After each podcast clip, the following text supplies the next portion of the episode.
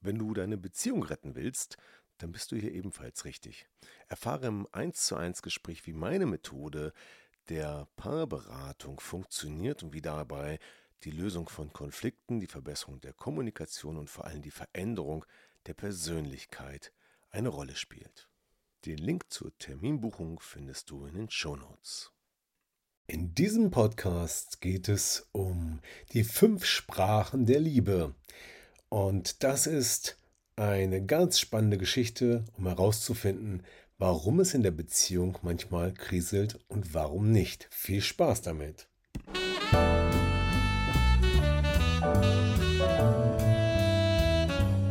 Herzlich willkommen zum Podcast Trennung in Freundschaft.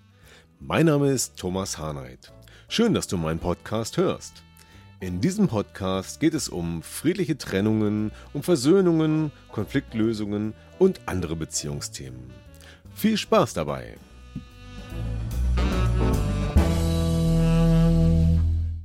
Die fünf Sprachen der Liebe ist ein Konzept, das der amerikanische Seelsorger, Pastor und Beziehungsberater Gary Chapman mal entwickelt hat.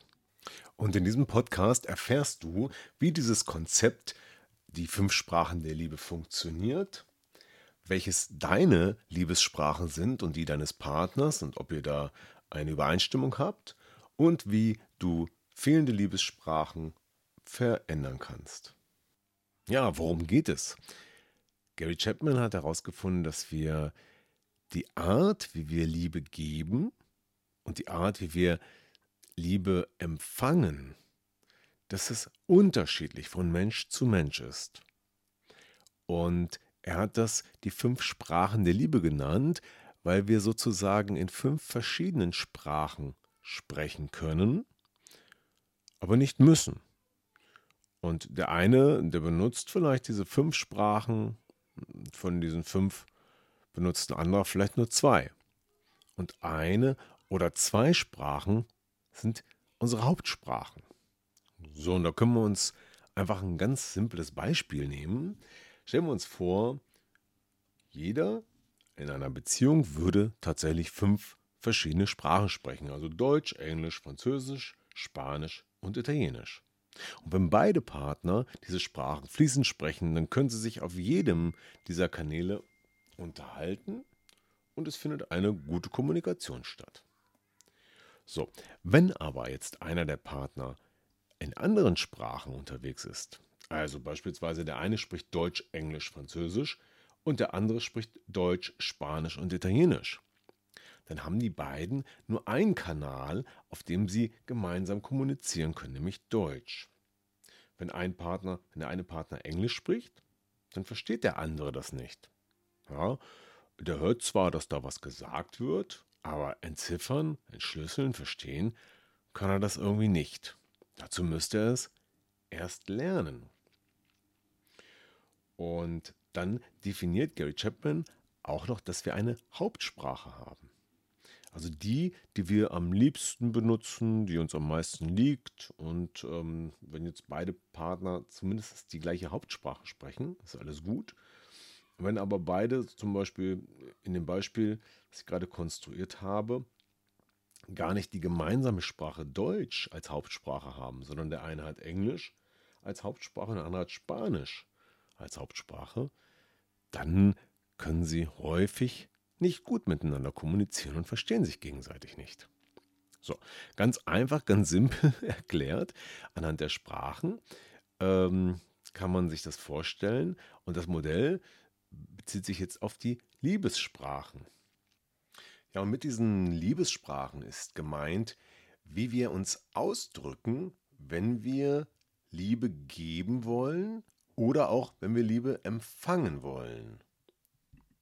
Und diese fünf Liebessprachen sind einmal das Loben und Anerkennung. Nummer zwei ist Fürsorge, sich um den anderen kümmern. Sprache Nummer drei ist die Zeit zu zweit. Ja, Zeit miteinander verbringen also. Nummer vier ist die Zärtlichkeit, Sexualität, Streicheln und so weiter. Und Sprache Nummer 5 ist das Schenken und Beschenkt werden. So, und jetzt können wir uns vorstellen, wie es sich verhält, wenn wir dieses Beispiel mit der Sprache, Englisch, Deutsch, Französisch, Italienisch, mal auf die Liebessprachen anwenden. Ja, da ist dem einen Partner wichtig, die Sprache schenken. Und er schenkt gerne. Und der andere Partner, dem ist die Sprache Zärtlichkeit wichtig. Und was passiert? Wenn der eine Partner dem anderen also etwas schenkt, dann wird es dem Gegenüber natürlich gar keine Bedeutung ähm, beimessen, weil er auf der Sprache äh, Zärtlichkeit spricht. Und das bedeutet, dass er was geschenkt bekommt und wird das gar nicht wertschätzen. Und er wird seinen Partner viel lieber in den Arm nehmen und ihn streicheln. Aber der wiederum hat in unserem Beispiel gar keinen Sensor, gar keine ähm, Bedeutung auf dem Kanal ähm, für Zärtlichkeit, sondern er ist ja auf dem Kanal Schenken unterwegs. Das heißt, er würde sich freuen und geliebt fühlen, wenn er was geschenkt bekommt. Kriegt er aber nicht, weil sein Partner auf dem Kanal der Zärtlichkeit unterwegs ist und ihn jeden Tag in den Arm nimmt und streichelt und Küsschen hier und Küsschen dort und so weiter. Und all das wird bei dem anderen nicht richtig ankommen, weil er sagt, ich werde überhaupt nicht richtig geliebt, denn ich kriege gar keine Geschenke. Und umgekehrt fällt es sich natürlich genauso. Der, der für die Zärtlichkeit steht, wird die Zärtlichkeit erwarten und kriegt stattdessen ständig Geschenke. Die sind ihm aber nichts wert, weil er ja auf der Sprache der Zärtlichkeit spricht. ja, und schon gibt es hier ein Problem und das wird oft gar nicht erkannt, weil ja beide ihre Zuneigung füreinander ausdrücken, wollen und das auch tun, aber nicht sich dessen bewusst sind, dass sie oder unter Umständen nicht bewusst sind, dass der jeweils andere auf diesem Kanal nicht funkt, sozusagen nicht empfangsbereit ist. Ja, und das ist dann der Grund, weshalb sich der eine oder andere Partner nicht geliebt fühlt, einfach nur, weil beide nicht die gleichen Liebessprachen sprechen. Ja, wie kannst du herausfinden, welche Sprachen der Liebe du sprichst oder welche Sprachen dein Partner spricht? Ja, das ist eigentlich ganz einfach. Nimm dir mal ein Blatt Papier, schreibe die fünf Sprachen auf diesen Zettel und dann schreibe zu jeder Sprache Beispiele auf, die dir einfallen, die du in dem Kontext, ähm, die dir wichtig sind. Also, fangen wir mal an. Sprache Nummer 1 ist das Schenken. Ja, dann schreib einfach mal auf, welche drei Beispiele dir einfallen, wo du schon mal was geschenkt hast ähm, oder was geschenkt bekommen hast und bewerte das Gefühl dabei auf einer Skala von 1 bis 10. Wie wichtig ist es dir? Welches Gefühl hat es ausgelöst, etwas geschenkt zu bekommen oder auch ein Geschenk zu machen? Schreib einfach dahinter die Zahl, wie viel das auf einer Skala von 0 bis 10 für dich bedeutet. Und dann kommen wir zu Sprache Nummer zwei. Lob und Anerkennung. Welche drei Beispiele fallen dir ein, wenn es um Lob und Anerkennung geht? Gibst du gerne Anerkennung? Lobst du gerne? Oder wirst du gerne gelobt? Was ist zuletzt passiert, als dich jemand gelobt hat? Wie hat sich das angefühlt? Such dir hier auch zwei, drei Beispiele aus. Geh ein bisschen das Gefühl, was hat es mit dir gemacht, welche Emotion hat es ausgelöst und bewerte dann wieder auf einer Skala von 0 bis 10, wie wichtig, wie bedeutsam dir die Sprache Lob und Anerkennung ist. Dann kommt Sprache 3. Nehmen wir hier die Fürsorge als drittes. Also Fürsorge für jemand anders da sein. Das sind so kleine Gesten wie Kaffee kochen, aber auch aufräumen und vielleicht auch Auto waschen und den Rasen mähen und ähm, alles Mögliche kann ihm dazu einfallen. Suche auch hier wieder drei Beispiele, wo du fürsorglich für andere bist oder warst und wo andere Menschen sich um dich gekümmert haben. Also hauptsächlich natürlich dein Partner und bewerte auch hier wieder das Gefühl, die Emotion dazu und wie bedeutsam das für dich ist auf der Skala von 0 bis 10. So, dann kommt Nummer 4, das ist die Zweisamkeit, die Zeit zusammen. Ja, das kann simpel sein, einfach nur am Küchentisch sitzen, Kaffee gemeinsam trinken, im Auto fahren oder etwas unternehmen. Auch hier wieder such dir drei Beispiele, die dir einfallen und bewerte deine Emotionen und die Gewichtung für die Sprache Nummer 4. Und zuletzt das gleiche wieder für Sprache Nummer 5. Hier geht es um Sex und Zärtlichkeit, also die ganze Bandbreite der Berührungen, Küssen, Streicheln und so weiter. Was fällt dir da ein? Die letzten drei Beispiele oder die schönsten drei Beispiele im Geben und im Nehmen sind gefragt. Und auch dann hier trifft die Bewertung auf einer Skala von 0 bis 10. So, und dann haben wir schon ein gewisses Bild, ein ganz einfaches Bild gezeichnet von deinen Sprachen. Und jetzt schau mal an, welche Sprache oder welche Sprachen die meisten Punkte bekommen haben. Das ist nämlich dann deine Hauptsprache oder Gary Chapman nennt das auch die Muttersprache der Liebe. Das können auch zwei sein, wenn die sehr viele Punkte haben. Und wenn du willst, kannst du die Punkte ja auch noch so als Balken darstellen. Das sieht dann grafisch immer noch ganz hübsch aus, dass man gleich erkennt, wo am meisten Punkte liegen. Und wenn du jetzt dieses Bild vor Augen hast, dann lass doch deinen Partner das gleiche mal machen. Und dann legt mal eure beiden Auswertungen übereinander und schaut mal, ob das Ganze einigermaßen deckungsgleich ist oder vielleicht auch total auseinanderläuft. Und wenn ihr das tut, dann habt ihr schon mal eine super Grundlage, um zu gucken, ob ihr die gleiche gemeinsame Sprache sprecht. Und wenn ihr nun dieses Ergebnis vor euch habt, dann ist natürlich die Frage, was könnt ihr dann tun? Dazu komme ich später. Jetzt kommt erst nochmal die Frage, Warum sprechen wir denn so unterschiedliche Sprachen der Liebe?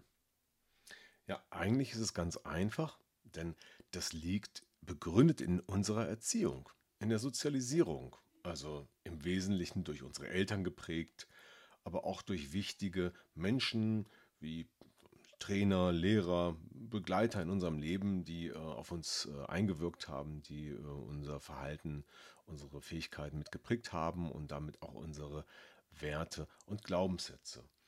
Und wenn beispielsweise, ähm, als Beispiel, deine Mutter nie gelobt hat und auch diesen Leitsatz hatte, ähm, nicht geschimpft ist gelobt genug, beispielsweise, dann wird höchstwahrscheinlich bei dir das Thema Loben nicht besonders groß ausgeprägt sein und Anerkennung geben, weil du ja gelernt hast, dass man das nicht tun sollte. Dass es sich ja abnutzen könnte, wenn man lobt. Ja. Ähm, Gleiches gilt fürs Schenken. Wenn die Erfahrung ist, dass äh, vielleicht aufgrund der finanziellen Verhältnisse äh, das Schenken gar nicht möglich war und du gelernt hast, dass es besser ist, sparsam zu sein, um sein Geld nicht zu verschenken, dann hast du auch gelernt, dass das nichts mit Liebe zu tun hat und dass es besser ist, das Geld bei dir zu behalten und auch das Schenken. Es muss ja nicht immer was Finanzielles sein, es kann ja auch was Immaterielles sein, ein Geschenk, ähm, was Selbstgemachtes beispielsweise. Aber dann kann es sein, dass auch hier das Thema Schenken nicht groß ausgeprägt ist und du auf diesem Kanal nicht sprichst. Und so ist es bei den anderen Kanälen ähnlich. Immer das, was wir in der Kindheit erfahren haben, spielt eine große Rolle bei der Art und Weise, wie wir im Erwachsensein dann die Sprachen der Liebe sprechen. So, und jetzt kommt die Frage, was kann man tun? Nachdem ihr die Analyse gemacht habt und wisst, wo eure Sprachen nicht so stark ausgeprägt sind, wäre es ja toll, diese Lücken zu schließen und auf allen fünf Kanälen zu sprechen. Das würde dann dazu führen, dass ihr gemeinsame Sprachen habt und auch ein viel umfangreicheres Spektrum verwenden könnt, sozusagen die gesamte Klaviatur bespielen könnt, die da existiert. So, und wie kommt man da jetzt hin? Ja, mit dem ersten Schritt, nämlich der Analyse, ist ja schon mal sichtbar geworden, wo es möglicherweise Defizite gibt. Und wenn ihr beide das zusammen gemacht habt und jetzt erkannt habt, wo diese liegen und ihr beide auch das Bewusstsein habt, dass ähm, hier vielleicht ein Entwicklungspotenzial liegt, was ihr auch gemeinsam verändern wollt, dann ist das schon mal ein ganz wichtiger Schritt. Jetzt eine Angewohnheit zu verändern, ist allerdings etwas anspruchsvoller, etwas schwieriger oder kann schwieriger sein. Das hängt immer davon ab, wie stark das gefestigt ist, wie Veränderungsbereitschaft, äh, wie groß die Veränderungsbereitschaft ist und so weiter. Ähm, ja, also wenn es zum Beispiel tief verankerte Glaubenssätze sind, dann kann es schwierig sein, diese zu verändern. Aber der erste Schritt ist die Sichtbarmachung, das Erkennen, dass zum Beispiel das Thema Lob und Anerkennung nicht richtig besetzt ist. So, und mit diesem Bewusstsein, mit dem Wissen darüber, dass es so ist, gibt es eine ganz einfache Methode, das zu ändern. Und zwar kann man sich überall Zettel hinhängen, zum Beispiel ins Badezimmer, im Auto, in der Küche, überall, wo man so tagtäglich vorbeikommt, am Computermonitor. Und da schreibt man einfach drauf, ich möchte mehr Lob und Anerkennung geben. So, und wenn man das jeden Tag liest, dann wird sich nach einer Zeit das immer mehr im Bewusstsein breit machen und dann wird auch der Kopf anfangen mitzudenken und zu sagen, Mensch, heute will ich das mal machen und mit jeder Übung, mit jedem kleinen Schritt wird es einfacher. Eine andere Methode ist, das Ganze durch Coaching zu lösen, denn gerade Glaubenssätze, die sehr tief sitzen, sind auf diese Weise nicht so leicht zu verändern. Ja, das ist ein bisschen wie Vokabeln lernen. Das ist ein ständiges Pauken und Wiederholen und irgendwann hat man es dann drauf. Nur ein bisschen schwieriger manchmal.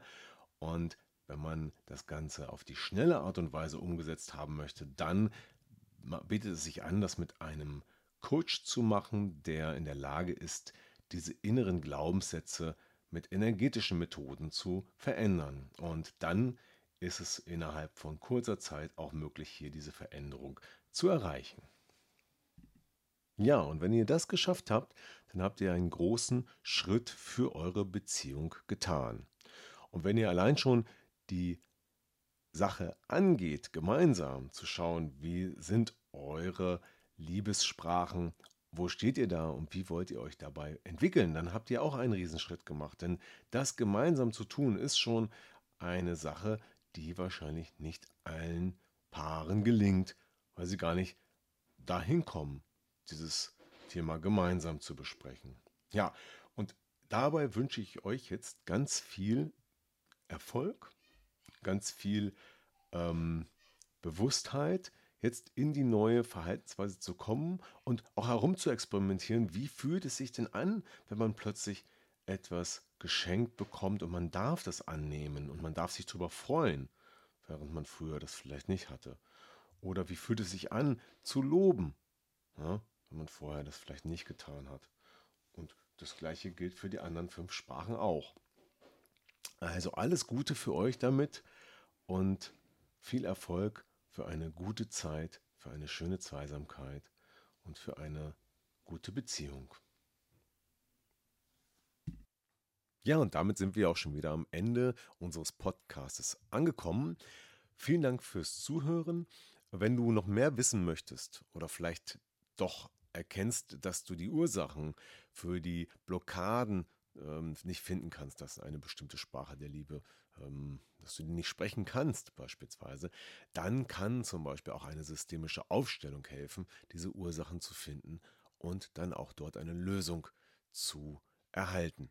Wenn du dazu mehr wissen willst, dann schreib mir gerne eine Nachricht oder ruf mich an oder kontaktiere mich über die Website www.trennunginfreundschaft.de. Ja, vielen Dank fürs Zuhören. Wenn es dir gefallen hat, dann like doch gerne das Video oder teile es in den sozialen Medien. Alles Gute und bis zum nächsten Mal. Euer Thomas.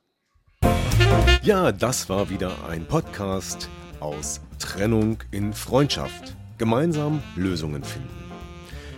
Vielen Dank fürs Zuhören und bis zum nächsten Mal. Dein Thomas Harnight.